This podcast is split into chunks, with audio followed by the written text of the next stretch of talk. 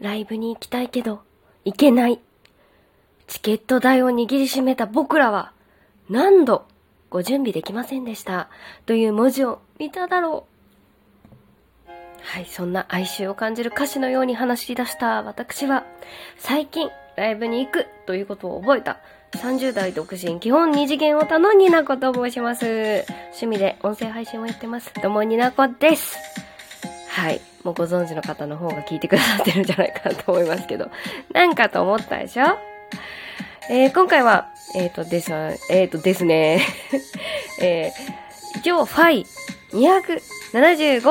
275なんですね。記念会です。でもそんな特別なことはしません。えー、2022年10月1日、ポルノグラフィティ、えー、暁ライブツアーですね。エイティーンスって呼んでいいのかな？ライブサーキット暁和歌山公演に先日参戦してきましたので、日記を音声に残していきたいと思っております。えー、概要欄にはポルボ、ポルノ、ポルノグラフィティの不況のおすすめの動画を貼っておりますので、暇な方はご覧になってください。というわけで、最後までお付き合いください。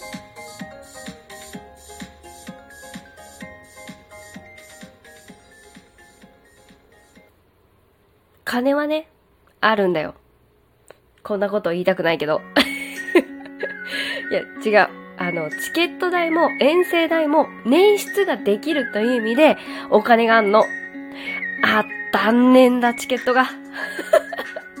あったんねーってなっていた矢先ですよ。なんとか滑り込みセーフ、リセールで、えー、頑張ればね、行ける範囲になるんですけれども、ライブ前日、当選という文字が私の目に飛び込んできたわけでございます。いやー、ちょうどね、ミスタードーナツ、ミスドにいたんですけれども、ドーナツにかぶりつく表情もね、こうニッコニコのニヤニヤが止まらない状態になりました。2022年9月30日15時頃のお話。遠征が決まったライブ、えー、そのライブ公演の約26時間前。何にも決まってない。何にも決まってないし、どうやって行くのかもわからんし、場所もどこか知らん。もうライブグッズの、あの、販売も、ね、時間も決定だったんですけど、13時からっていうことでね。え、何時に行ったらいいの？え、どれぐらい前に購入しに並べばいいの？何にもわかんないライブ初心者困った一人参戦 まあね、有識者に教えを請いながら、なんとか予定を組んで、いざ出陣したわけでございます。和歌山市駅に到着したのは、当日11時前ぐらいかな。腹ごしらえにブランチとして和歌山ラーメンをいただきました。いただきます。なんかなんか、最初の方に入店したからわかんないんですけど、煮卵をサービスしていただいたんですけれども、最初ね、サービスですって言われたことをね、イヤホンしててよく理解してなくて反応が薄かったと思います。ごめんなさいでした。最後帰りお金払うときにめっちゃお礼言いました。ほら、和歌山ラーメンってなんかこう醤油ベースの濃い、見た目すごい醤油の、なんていうのかな、ブラック感？濃い色してるんですけど、私九州出身なんで、こう、割とラーメンイコール豚骨っていう感じだったんで、こう、醤油ベースのラーメンが新鮮でした。でもとっても美味しかったですね。あっさりしてて、あっさり、あっさりの中にちゃんと、なんつうのかな、だし感もあったんですけど、上にね、トッピングね、えっ、ー、とね、青ネギがトッピングされてたんですよ。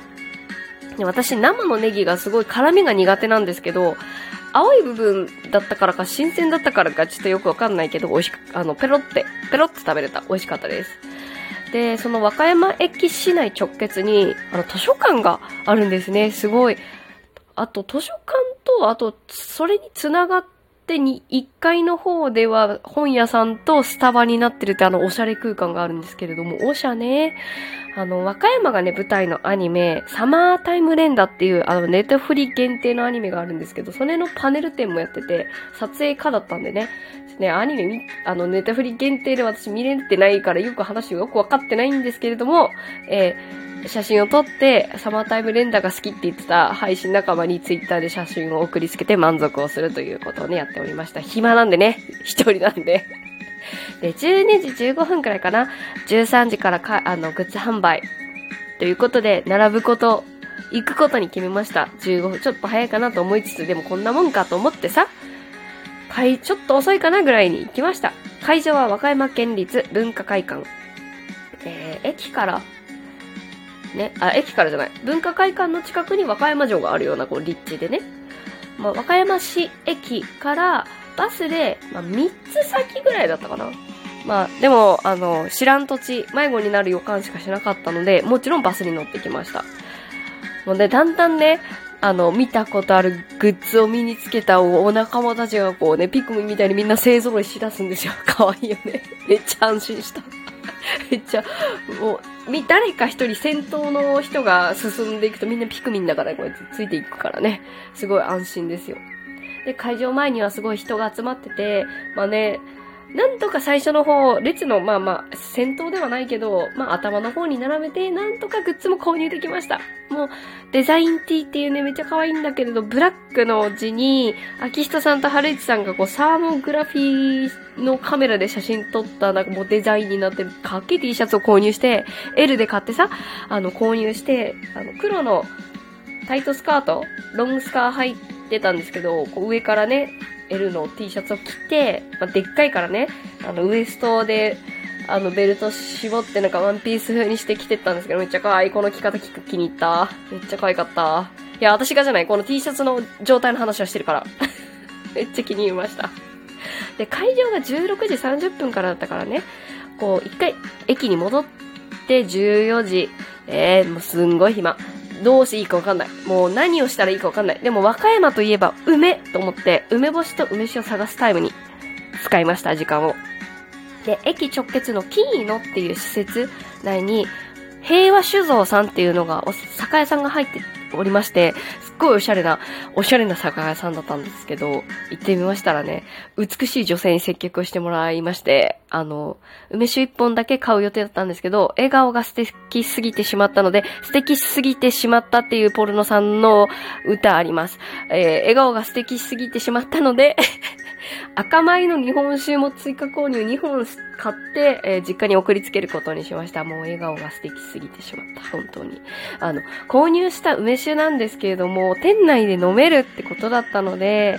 昼の、平日の昼間からソーダ割りでちょっと美味しくいただいたんですけれども。めっちゃ美味しかった。なんか、ベースが日本酒の梅酒だったかな。もうね、ポルノティーをね、ライブの、あの、バッグを抱えた、ポルノティーを着ている女が一人、昼から立ち、立ちで 梅酒をたしなんで最高ですね。もうね、お酒を作っ、その、ソーダ割りを作ってくれた男性店員さんがいた、いらっしゃったんですけど、シュッとしたすごいいい男だった。いい男の雰囲気を出してたから、目は見れなかったから、顔はよくわかんないけど、多分、いい感じの、かっこいい人だったと思う。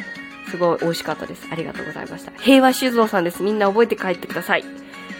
ね、後日私、専用の実家に送らないで私も梅酒このやつ飲みたいということで後日購入することとなりました。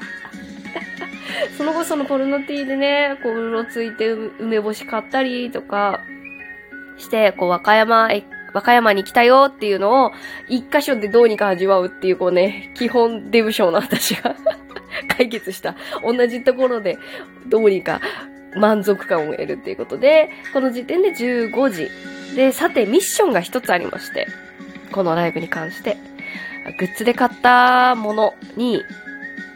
あの、声を吹き込むというミッションがありました。どういうことかっていうとですね、まあライブではね、昨今ね、コロナウイルスの影響で声が出せないじゃないですか。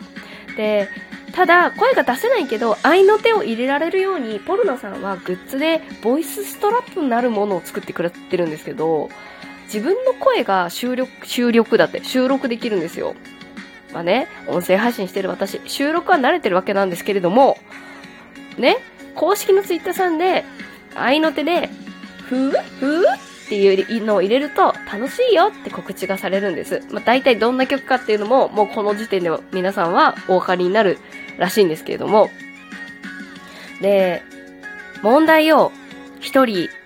友達もいないライブ T を着た一人の女、どこで収録をしたらいいんだと。カラオケにわざわざ行くか、いや、公園を探そうということで、私はね、一人になれる場所を探しに行きました。ポルノさんはド S だな嫌いじゃないえー、人のいないところを探す旅に出て、結局ね、あの、会場近くの、あの、ただっ広い、あ人があんまり、こうね、密にならない空間の、あの、草場に到着。それは、和歌山城の敷地内となりました。前ね、入ってすぐみんな、こう、ポルノグッズを身につけ、まとった人たちがいろいろこう出ていくわけですよ。すれ違うわけですよね。みんな、みんなここで撮った？ここで撮った？録音した？みたいな気持ちでね、たんですけれども。どうにかどうにかね、人がいなくなり、ふうふうを収録できたんですけれども、ね、あの、暇を持て余して、あの、人がいなく、いなくなるまで待つのにね、松ぼっくり拾ったりとかしてましたね。えー、撮った写真をこういうのが好きそうな配信仲間に送りつけて、一人が寂しいっていうのをごまかしていました。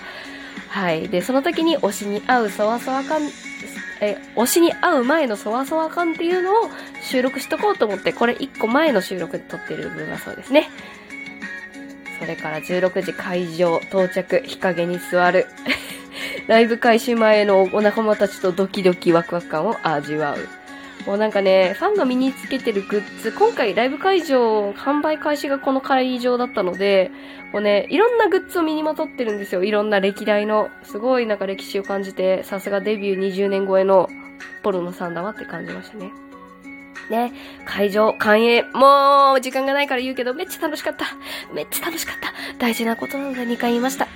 MC の内容だけはね、ネタバレしていいらしいので言うんですけど、親子連れで来ていたお子さんに、その愛の手の個人レッスンって言って、秋人さんがしゃがみ込んでその子だけのための時間を作ってくれて、最高すぎんか？子供いないけど子供おったらええなってめっちゃ思ったわ。そんな感じでね、もう全然時間が入らないけど、そんな一日を過ごしました。次はみんな